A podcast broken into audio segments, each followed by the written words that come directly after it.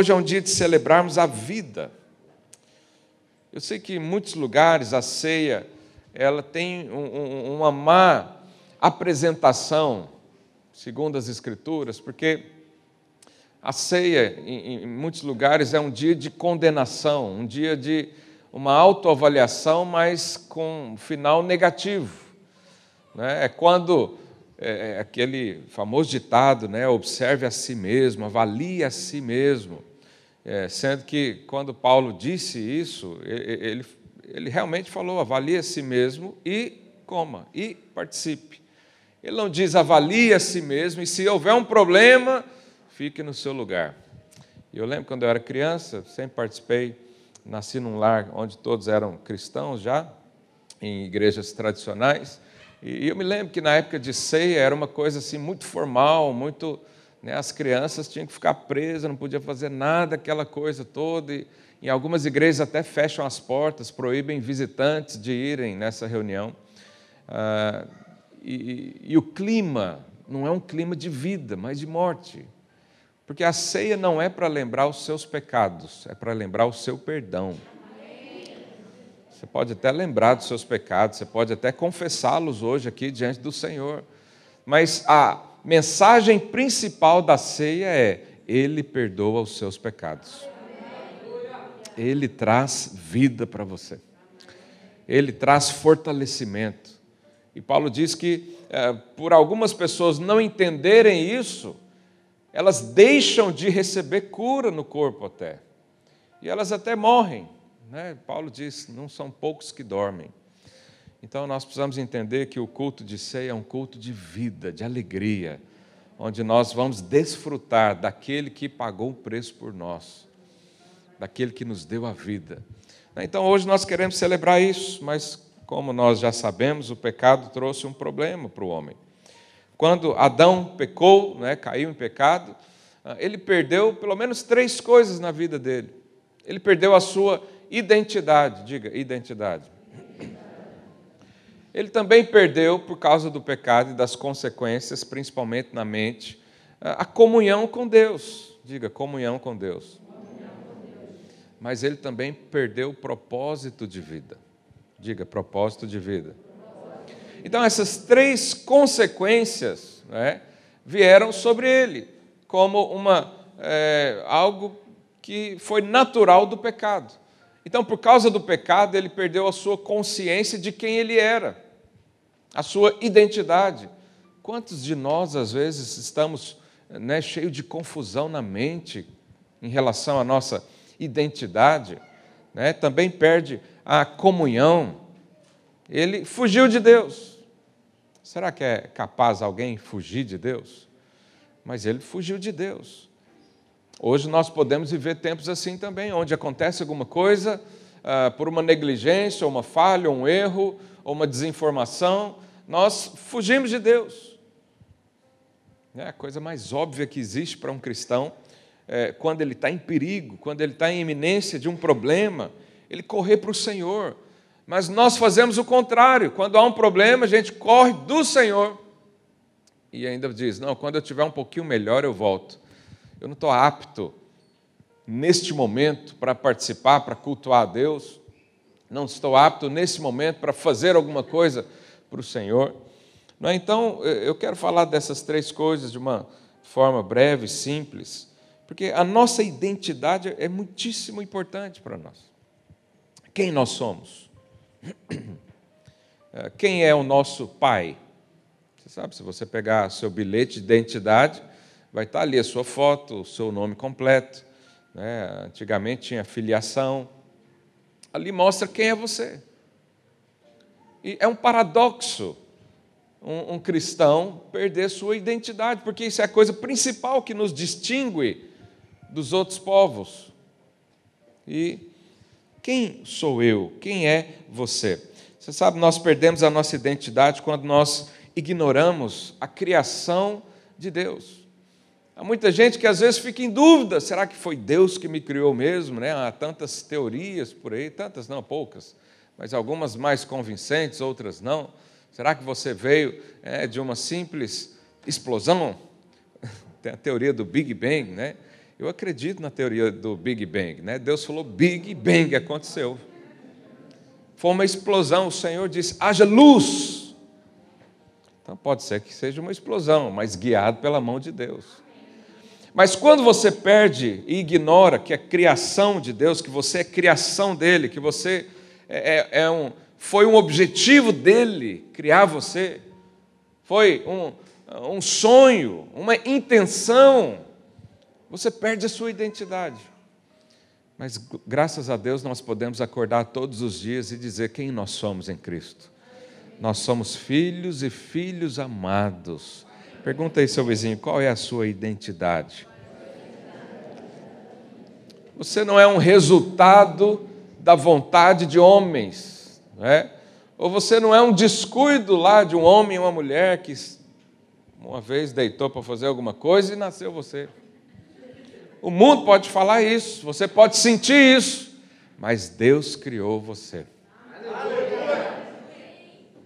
para a sua glória. Lá em João 1,12, olha o que a Bíblia diz. Evangelho de João 1,12. Mas a todos quantos o receberam, deu-lhes o poder, a possibilidade de serem feitos o quê? Filhos de Deus. Filhos de Deus. Aleluia. A saber, aos que creem no seu nome. Verso 13, olha o que, ele diz: Os quais não nasceram do sangue, nem da vontade da carne, nem da vontade do homem, mas de Deus. Você nasceu da vontade de Deus. Essa é a sua essência. Essa é a sua identidade. Mas o mundo vai nos, nos, nos dizer outras coisas.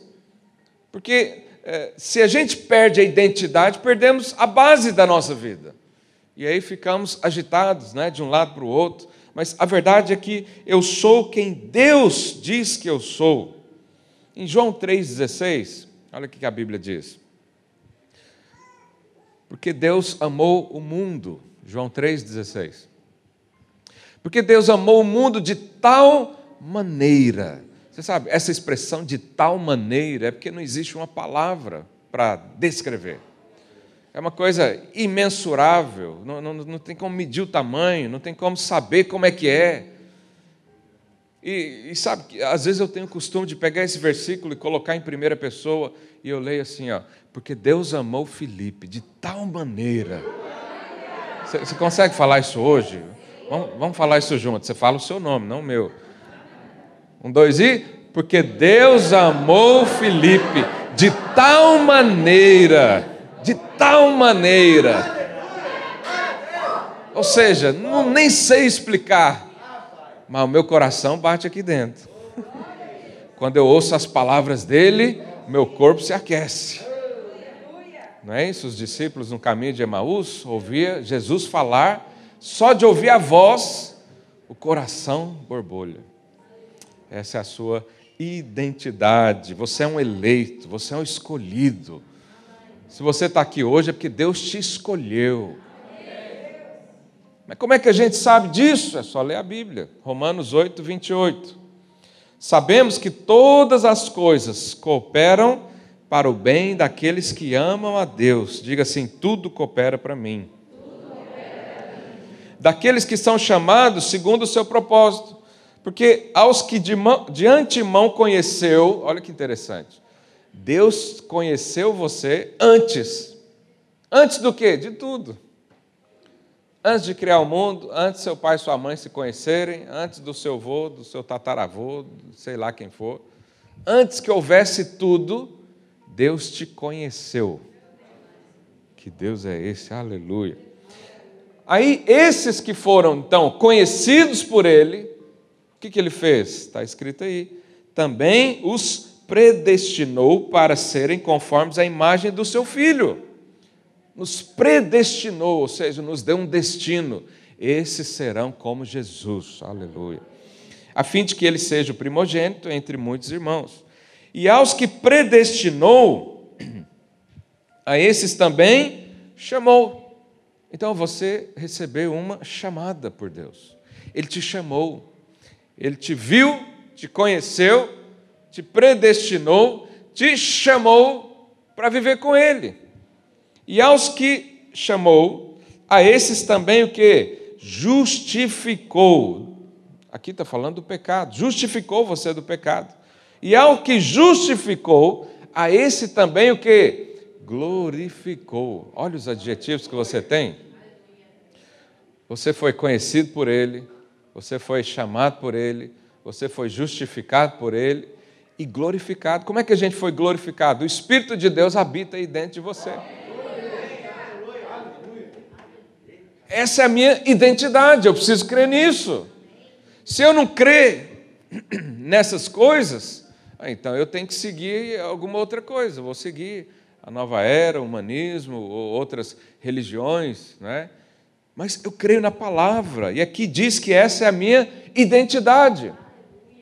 Por que, que aceitamos ah, pessoas, ideias, filosofias confrontarem isso no nosso coração? Quando aceitamos isso, a nossa identidade cai por terra. Porque a identidade, nós perdemos a identidade quando damos espaço a dúvidas. Isso aconteceu com Adão e Eva. Adão e Eva estavam lá, Eva né, passeando pelo jardim, e a serpente foi lá conversar com ela. Né? E aí, eu imagino que ali em Gênesis é só um resumo da conversa. Né? Talvez passou ali um tempo.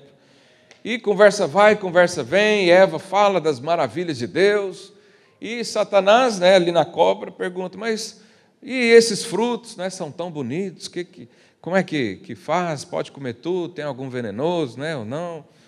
E Eva então começa ali um diálogo. E Satanás sempre coloca dúvidas nos nossos ouvidos, no nosso coração. E aí Eva está ali falando: olha, o Senhor nos deu todos os jardins, só aquilo ali que a gente não pode comer, mas também eu nem quero. Talvez ela tenha falado assim. E aí Satanás já começa: ah, mas por que não? Olha que coisa. Imagina eu falar para você: olha, eu vou te dar Lisboa inteira para você viver. Só tem um armazém lá no Cabo da Roca, fechado, trancado, que não é, não é para você. O que, que eu e você faríamos? A gente ia viver à vontade. Só que aí vem o Satanás e fala: por que, que não pode ir lá, no Cabo da Roca? O ponto mais ocidental da Europa, não é isso? Por que, que não pode ir lá? E aí o diabo começa a lançar é, questionamentos. Mas por que, que não pode fazer isso? Você sabe, na visão natural, ah, uma pessoa que não tem o Senhor no coração, ele acha que a vida cristã é porque Deus decidiu que ele é tão. É, mostrar a sua amargura, o seu mau humor, tirando todo o prazer da vida do homem. A visão natural é essa, que a vida cristã é isso, é uma vida sem prazer, sem alegria, com um Deus com um chicote na mão, só esperando você cair para dar uma chicotada em você, só para ter o prazer de ver você sofrer. Mas será que é isso que Deus nos criou para ser? O Senhor nos deu um jardim inteiro, para que, que nós vamos. Né? Então o diabo sempre lança essas dúvidas: por que, que não pode comer? Por que, que não pode fazer isso aquilo? Né? As nossas crianças recebem essas dúvidas nas escolas, no mundo aí afora. Ah, por que, que não pode ser assim? Por que, que não pode fazer isso? E aí a identidade é questionada. Então você tem lá meu filho, né, um menino, um homem. Ele vai para a escola, vem o enviado de Satanás e diz: Você sabia que pode ser, se você quiser, pode ser mulher? Mas porque ele é homem, meu Deus do céu, natureza. Nasceu assim. Mas o mundo diz: Não, não nasceu assim. Deus não fez assim. Ele é uma mulher presa, lembra que Deus é um predador, que Deus é um caçador de, de prazer do, do homem, da mulher. Né? É, Deus prendeu alguém no corpo de outro. É isso que dizem por aí. Não, você pode. Por que, que não pode fazer isso? Por que, que não pode fazer aquilo? Isso tudo são é, questionamentos que vão colocar em xeque a identidade. E aí, se o seu filho não tem uma identidade formada, quando ele chega lá, ele acredita nessas coisas. O que, que Satanás falou para Eva? Se você comer desse fruto, você vai ser igual a Deus. Ou seja, ninguém vai pôr limites na sua vida. você vai fazer tudo o que você quiser. É como você chegar para uma criança e falar: você não vai ter hora para dormir, você não precisa comer nada. Se falar isso para meus filhos, eles vão, vão para o céu. Mas é isso que o mundo faz com as nossas crianças, com os nossos jovens. Não tem que ter regra, não tem que ter limite, é só o que você quer na sua cabeça, faz. E se alguém colocar uma regra, se alguém disser que é errado, vamos mandar prender. Eu, daqui uns dias, né, do jeito que está a sociedade aí, daqui uns dias, falar sobre homossexualismo vai ser crime. Pode ter certeza que isso vai acontecer. Então, isso tudo é para questionar a sua identidade. É por isso que às vezes nós temos tanta resistência para trazer pessoas a uma reunião como essa, porque aqui nós afirmamos a identidade, aqui nós mostramos a verdade da palavra de Deus, aqui os fatos com Deus são expostos, e aí as pessoas né, caem à cegueira espiritual. Então, um cristão jamais pode aceitar ser roubado na sua identidade. Muita gente às vezes pergunta: será que eu sou filho de Deus mesmo? Mas está escrito na palavra. Mas eu quero ler mais versículos para te mostrar isso. Olha aqui que diz Gálatas 4, verso 6. Olha a afirmação. Primeiro o autor já começa com a afirmação. Ele diz: E porque vós sois filhos. Ele não questiona aqui. Sabe, uma das coisas que gera mais polêmicas e discussões teológicas nas igrejas é a perda de salvação. Eu, você pode crer diferente de mim, eu creio que não perde, mas você pode crer diferente. Mas é, outro dia a gente discute sobre isso. Né? E porque vós sois filhos, enviou Deus ao nosso coração o Espírito de seu Filho o Espírito de Cristo foi enviado para mim e para você. Agora, olha o que, que o Espírito de Cristo fala. O que, que ele clama? Aba, Pai. Tem alguma dúvida aqui? Mas por que, que você acorda às vezes pensando que não é filho mais de Deus? Será que é, nem no mundo isso é aceitável? Será que eu posso chegar diante de um juiz aqui e falar: olha, o João Pedro não é mais meu filho, não, tira o nome dele aí, por favor? Algum juiz aceitaria isso? Não. É escandaloso. Você vê a história de um pai que rejeitou um filho, é escandaloso, é nojento. Mas as pessoas atribuem isso a Deus naturalmente. Deus é pai, mas se você pisar na bola não é mais não. Porque ele é justo. O irmão me perguntou isso essa semana. Deus é justo. Por causa da sua justiça, eu e você temos a oportunidade de tornar filhos. Porque a justiça foi feita em Jesus, em Cristo. Se Deus não fosse justo, o sacrifício de Cristo poderia ser questionado. Mas o sacrifício foi perfeito. E por ele ser perfeito, eu e você podemos, no Espírito de Cristo, dizer: Abba, Pai. Deus é o meu Pai. Não há dúvidas disso. Acorda todos os dias com essa paz no coração. Ele é o meu pai, eu sou filho. E eu não só sou só filho, mas filho amado. Verso 7. De sorte que já não és escravo, porém filho, e sendo filho também herdeiro por Deus. Aleluia. Quem tem dúvidas não tem identidade. Você tem que declarar as verdades da palavra. Você pode declarar todos os dias: o meu nome está escrito no livro da vida. Os meus pés estão nos céus, eu estou só aqui esperando o tempo que Ele vai me chamar, mas eu já estou lá, fixo nele. Nós já estamos assentados com Cristo nas regiões celestiais. Por que, que vamos deixar alguém questionar? Eu nasci para reinar com Cristo. E como é que então nós vamos resgatar essa identidade? Existe uma posição que o Senhor nos deu. Você sabe, existe posição e estado. A posição é que o Senhor nos colocou em Jesus. Nós então somos filhos, mas o estado às vezes não parece muito. Então a Bíblia diz que nós fomos justificados pelo Senhor.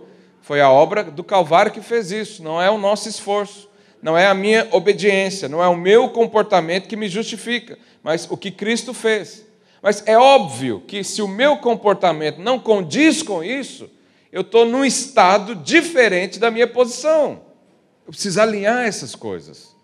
O Senhor me chamou para ser santo, então o meu estado tem que ser santo também. E Ele, né, há transformações na nossa vida que umas são mais rápidas, outras mais lentas um pouco, mas nós estamos nesse caminho de colocar o nosso estado na mesma eh, sincronizado com a nossa posição. Então, em Cristo Jesus eu tenho todas as coisas. Mas às vezes o estado aqui em que eu estou, falta ali um trabalhar de Deus, falta eu me desapegar às coisas desse mundo, falta ainda o velho homem morrer de verdade, porque se tem uma coisa que, que ressuscita quase todo dia é o velho homem. Você já matou ele, já batizou, ele ficou naquelas águas, mas de vez em quando ele quer puxar seu pé algumas lembranças, né? alguns hábitos que foram cultivados. Né? E como é que a gente faz isso? Olhando para Cristo. Nós temos que olhar para o Senhor todos os dias, nós temos que contemplar o Senhor. Olha o que diz 2 Coríntios 3, 17. Você sabe, quando nós imitamos, admiramos, observamos, nós adquirimos aquilo. 2 Coríntios 3, 17 diz a senhora: O Senhor é o Espírito. E onde há, onde está o Espírito do Senhor, aí há o que? Liberdade. Verso 18. E todos nós com o rosto desvendado, ou seja, sem o véu, contemplando como por espelho a glória do Senhor, somos transformados de glória em glória na sua própria imagem como pelo Senhor o Espírito. Então, o resgate da sua identidade, o resgate do seu estado, né, para se tornar coerente com a sua posição, é contemplar o Senhor todos os dias, é meditar no Senhor, é ter experiências com Ele, é saber o que Ele diz ao seu respeito, olhar como imitação, imita Cristo todos os dias, e cada dia você vai parecer-se mais com Ele. Mas às vezes você não vê Cristo, aí Deus coloca uma pessoa que representa Cristo na sua vida. Não é isso que Paulo diz? Sede meus imitadores, como eu sou de. Ou seja, nós precisamos ver Cristo na vida dos irmãos. Então você vê, olha para o lado aí, você vai ver Cristo aí. Esse irmão, essa irmã que está do seu lado, tem Cristo no coração. Ah, mas ela não é perfeita como Cristo. É claro que não, nós estamos todos no mesmo caminho. Mas o que tem de Cristo na vida dela, somado ao que tem de Cristo na sua vida, traz edificação. E aí nós vamos de glória em glória, dia após dia, cada dia aprendendo. Cada domingo nós nos parecemos mais com Cristo. Cada célula que você participa, você sai de lá mais parecido com Cristo. Quantos creem nessa verdade? E aí somos transformados. Você sabe, a palavra é, querigma no Novo Testamento significa a mensagem, proclamação. É, e as cartas paulinas, que o apóstolo Paulo escreveu, elas todas começam com essas informações, com um querigma. E ele começa a, dizendo é, quem ele é, depois uma saudação, depois fala quem são as pessoas ali da igreja, então, é interessante observar isso, porque essas cartas, elas sempre reafirmam uma verdade para depois falar de comportamento. A igreja de Corintos, irmãos, essa igreja era terrível. Se fosse nos dias de hoje, a gente falava que era seita. Eles iam para o dia de ceia, assim, igual a gente está hoje, e bebia canecos. Não era o, aquele copinho, não. Era assim, né? Cada um levava três garrafas de vinho. Eles tinham coisas tão esquisitas. E Paulo, quando vai escrever a carta aos Coríntios, ele diz: Filhinhos amados, santificados. Se fosse eu e você, falar, ô oh, seus pervertidos, vai ler a Bíblia. Mas, primeiro, veio o querigma, ou seja, a mensagem, a afirmação. Primeiro, Deus te chama de filho amado. E depois pode ser que venha aí uma disciplina, mas primeiro ele fala quem você é, para não gerar dúvidas.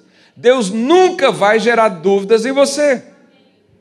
Deus nunca vai questionar a sua identidade. Deus nunca vai questionar o que ele já fez por você. Mas olha alguns exemplos aí. Eu vou ler rápido aqui, para não ocupar muito tempo. 2 Timóteo, capítulo 1. Olha a, o, o querigma aqui de Paulo, né? a mensagem, a proclamação. Paulo, apóstolo de Cristo Jesus, pela vontade de Deus. Aqui ele já está falando de uma essência. Eu e você devemos ter esse posicionamento. Quando você vai mandar um WhatsApp, um e-mail, alguma coisa, você assina como? A gente põe só o nosso nome, né? Mas Paulo fazia isso, apóstolo de Cristo por vontade de Deus. Ou seja, Deus me levantou. Era um cara que tinha muita identidade. Muita identidade. Lá no perfil da sua rede social, qual que é a sua apresentação? Não, não vamos falar disso, não. Porque às vezes, né? Romanos 1, verso 1. Paulo, servo de Jesus Cristo. Uma hora ele diz que ele é apóstolo, mas aqui ele diz que ele é servo, chamado para ser apóstolo, separado para o Evangelho de Deus. Olha que coisa! Separado para o Evangelho de Deus. Você se enxerga assim? Ou você acha que isso é só para pastor, obreiro, quem vive? Porque Paulo, ele tinha uma profissão. É, Paulo fazia tendas, né? A maior parte do ministério dele, ele mesmo se sustentou, ele trabalhava normalmente. E ele diz: separado por Deus para o Evangelho. Você pode dizer para o seu vizinho: Eu sou separado pelo Evangelho por Deus.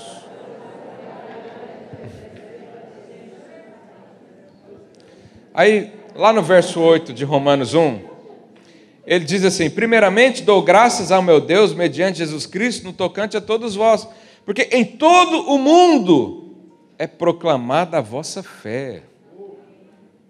Olha aqui o querigma, olha aqui a, a identidade dos irmãos. Em todo o mundo é declarada a vossa fé. Nós conhecemos a Igreja Videira em Lisboa. Você sabe, às vezes eu vou lá no Brasil, ah, vocês estão lá em Portugal, em Lisboa. Porque hoje em dia as mídias sociais mostram tudo, não é? E as pessoas em várias partes do mundo sabem que nós estamos aqui.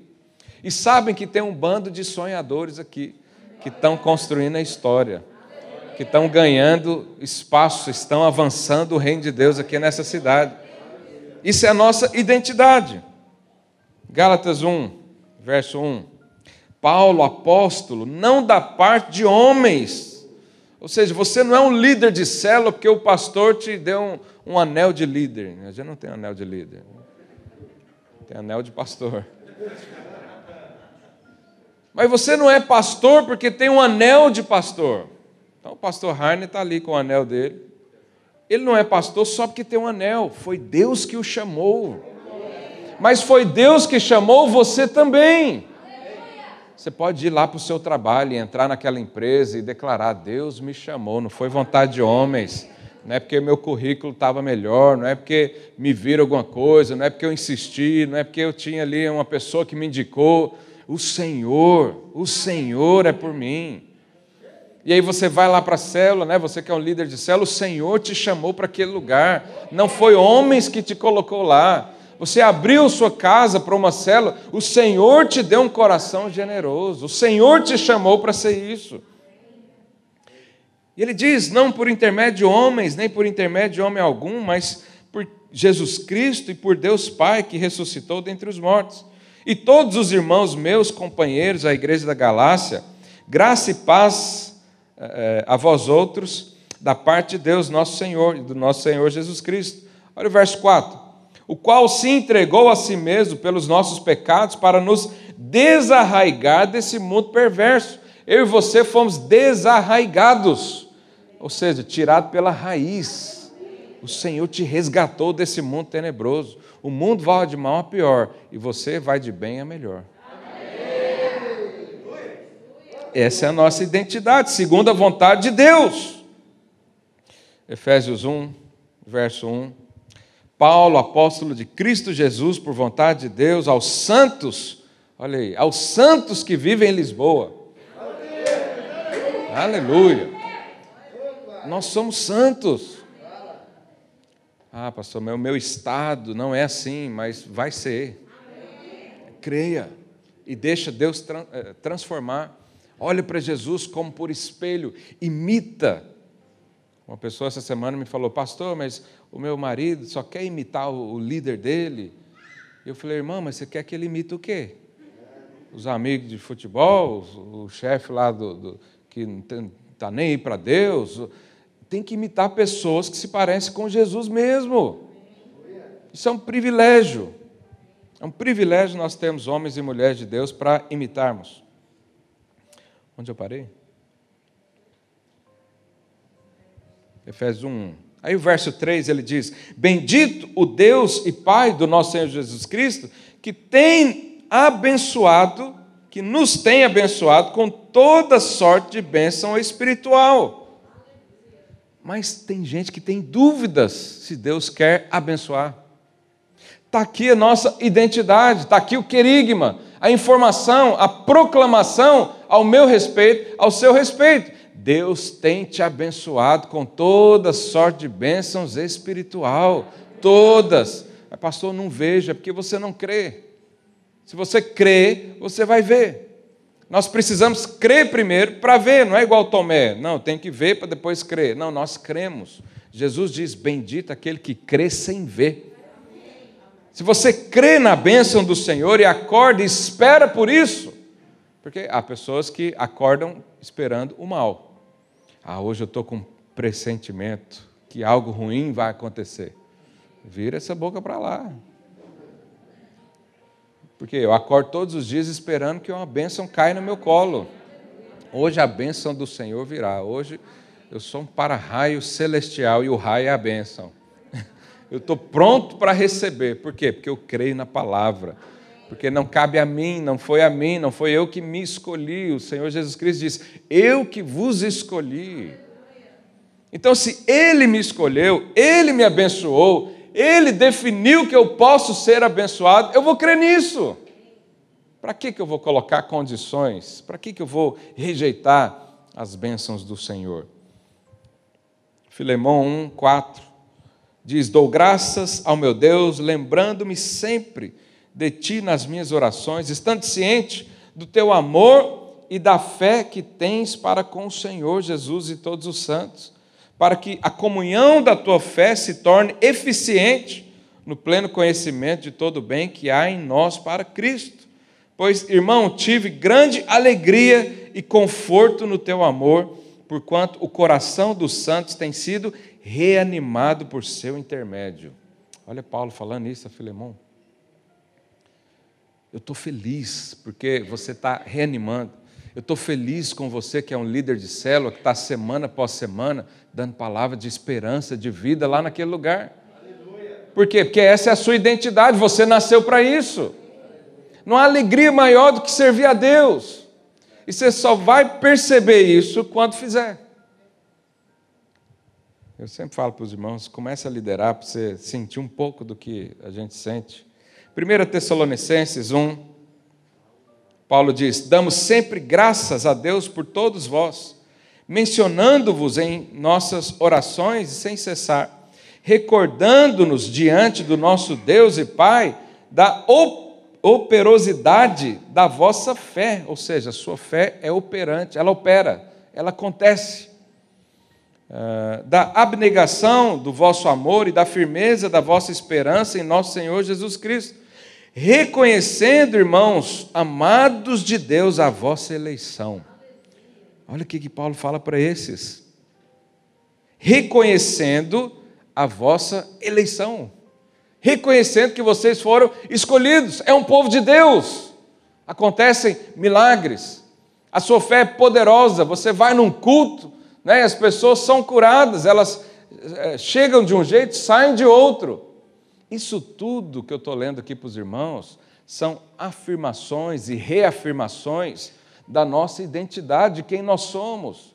Nós precisamos ver essas coisas, nós precisamos declarar essas coisas ao nosso respeito. E quando declaramos, isso se torna verdade.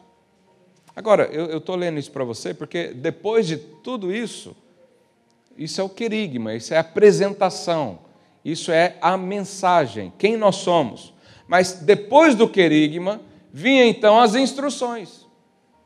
Então Paulo falava tudo isso, animava a fé, falava, oh, vocês são poderosos na fé. E depois é que trazia ali algum ajuste, alguma coisa, algum ajuste no comportamento.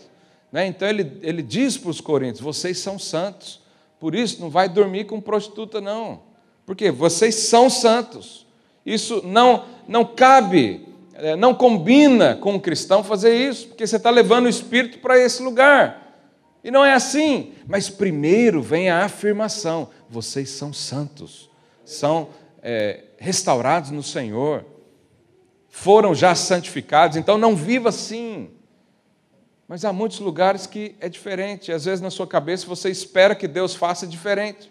Você espera que venha a disciplina, você espera que venha o deserto para depois Deus falar alguma coisa.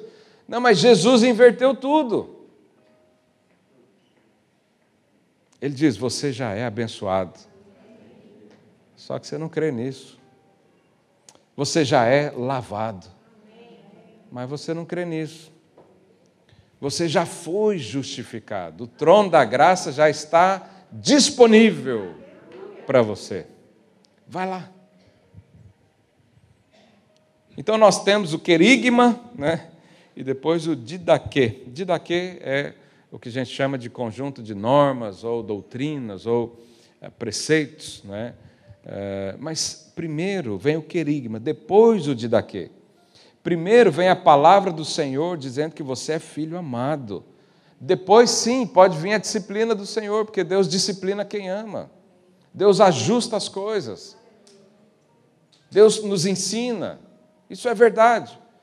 Mas antes de tudo, ele afirma a sua identidade. Falei para o seu irmão, não perca jamais a sua identidade.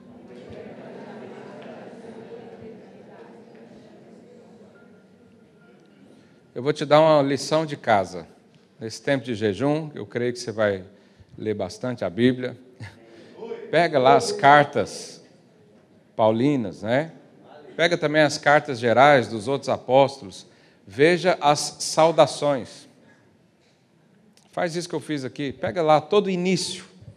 Normalmente, o primeiro capítulo ali, ou os primeiros parágrafos, eles são determinantes para a sua identidade. Eles afirmam quem você é. E depois tem lá instruções também. Mas a segunda coisa que, deu, que, que Adão e Eva perdeu foi a comunhão com Deus. Eles foram expulsos do jardim, expulsos da presença. E nós precisamos ter isso. Você sabe, a Bíblia fala que Davi, eh, ele tinha um coração segundo Deus. Um coração, o mesmo coração que Deus tinha. Mas por que que Davi tinha esse coração segundo o coração de Deus? Será que é porque ele era adorador? Ele era músico, adorador, por isso, né? Deus habita no meio dos louvores. Então, ele era assim. Não, mas Satanás também era músico. É, Satanás tocava no louvor lá nos céus. Mas a Bíblia não diz que ele tinha um coração segundo o coração de Deus.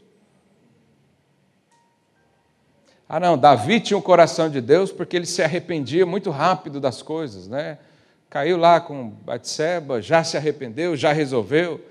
Não, mas teve muitos homens na Bíblia que aconteceu isso também, se arrependeram rápido. Mas a Bíblia não diz que tinham o coração segundo o coração de Deus. Por que, que Davi, então, foi considerado assim? Eu vou te dar pelo menos uma ou duas evidências do que eu creio ser. Davi, antes de ser eh, antes de ser proclamado rei, né, ele foi ungido pelo profeta, mas passou um tempo aí, se eu não me engano, 12, 13 anos, eh, até ele assumir o reinado. E um certo tempo ele estava sendo perseguido por Saul, o antigo rei. Agora, você tem ideia do que é uma perseguição? Você tem ideia do que é alguém perseguir você? Eu tenho uma leve, uma, breve impressão do que é isso, porque eh, né, às vezes nas redes sociais acontece isso comigo. Mas uma coisa é alguém discordar de você, te chamar de herege na internet. Outra coisa é a polícia judiciária bater na sua porta. Agora, outra coisa é o rei te perseguir. Então, Davi estava sendo perseguido por um rei. Tem noção? Se você tivesse sido perseguido por um rei, qual que seria a sua oração para Deus? Hã? Você está aflito? Agora, Davi estava sendo perseguido por Saul, e a Bíblia registra aqui um momento onde ele faz uma oração. Vamos ler essa oração? Você vai entender por que, que ele tinha o coração segundo o coração de Deus. Salmo 132. Foi nesse contexto da perseguição. Aí ele diz: Lembra-te, Senhor, a favor de Davi, de todas as suas provações. Aí ele continua na oração. De como jurou ao Senhor e fez votos ao poderoso de Jacó. Aleluia. O poderoso de Jacó é Deus. Aí, olha que interessante. Ele estava sendo perseguido por um rei, situação complicada e ele faz uma oração. A oração inicial dele é só assim: lembra-te das minhas provações, só isso. E depois ele diz: Eu fiz um juramento. Verso 3: Não entrarei na tenda em que eu moro, ou seja, não vou voltar para casa, nem subirei ao leito que me repouso, nem vou deitar na minha cama, não darei sono aos meus olhos, nem repouso às minhas pálpebras. Ou seja, não volto para casa, não durmo na minha cama, não dou repouso para o meu corpo. Verso 5: Até que eu encontre lugar para o Senhor, morada para o poderoso de Jacó. A pessoa está sendo perseguida, dificílimo. Homens morrendo por causa dele. E a oração dele é assim: eu não vou descansar enquanto o Senhor não tiver uma casa. Esse era um homem que amava a presença de Deus. Ele não estava preocupado com a vida dele. Tinha só um rei o perseguindo, mas ele estava lá tranquilo. Qual que é a oração? Deus, eu não vou descansar enquanto eu não fizer uma casa para o Senhor. Deus não pediu isso para ele. O profeta falou para ele, né, trouxe a resposta de Deus: Acaso eu pedi para você fazer uma casa para mim? Mas porque eu não pedi, você quis, eu vou fazer uma para você. Aleluia. Valorizava a presença. Saul ficou 40 anos no reinado, nunca, nunca quis a presença de Deus. Davi assumiu o reinado, os primeiros atos foi trazer a arca da aliança. A arca da aliança representa o próprio Jesus. Naquela época, a arca da aliança era a presença de Deus. Mas por que, que Saul ficou 40 anos reinando e não estava nem aí para a arca? Porque não valorizava a presença, a comunhão com Deus. Era tudo muito natural, era tudo muito mecânico. Mas Davi, a primeira coisa que fez foi traz a arca. E além de trazer a arca, eu ainda quero fazer uma casa. Olha isso, valorizava a presença. A arca da aliança, então, é Cristo, é o Emanuel, Deus conosco. Cristo tem que ser o centro da nossa vida. Cristo é o centro da igreja. Cristo tem que ser o centro da mensagem. E assim teremos também um coração segundo o coração de Deus. Sabe quando você não valoriza mais a presença, a sua vida fica sem propósito. Você perde a comunhão. Você perde aquele feeling, né? Aqueles, aquelas sensações que você tinha antes, aquele coração contrito, né? as lágrimas nos olhos, de que às vezes faz tempo que não vem né? nos seus olhos, porque a presença de Deus parece que está longe. Mas o Senhor está aí dentro, Ele quer se manifestar. Mas nós precisamos de um coração como o de Davi. A boa notícia é que o Senhor nos deu esse coração. Nosso coração era de pedra, agora transformou-se num coração de carne. A nova natureza são todos coração de Davi. E agora podemos.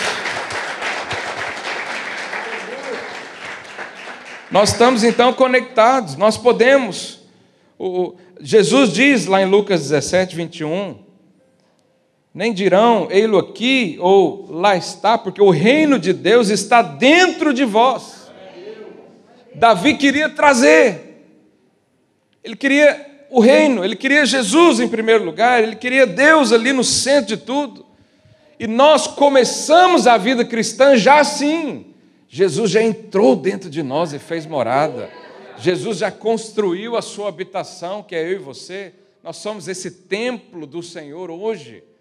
Então nós podemos sim viver como Davi vivia, experimentar o Senhor, ter o Senhor face a face conosco, respirar o Senhor todos os dias, falar com Ele todos os dias, senti-lo todos os dias. Se você vem para uma reunião dessa e não sente o Senhor, você está perdendo tempo. Continua vindo, mas abre para o Senhor. Sinta o Senhor, o reino de Deus está aí dentro do seu coração. E por último, o homem perdeu o propósito de vida. O propósito é edificação. O que, que Deus faz hoje? Jesus diz lá em Mateus 16, verso 18: Também eu te digo que tu és Pedro, e sobre essa pedra edificarei a minha igreja. Davi também tinha um propósito de vida muito, muito claro: servir a Deus.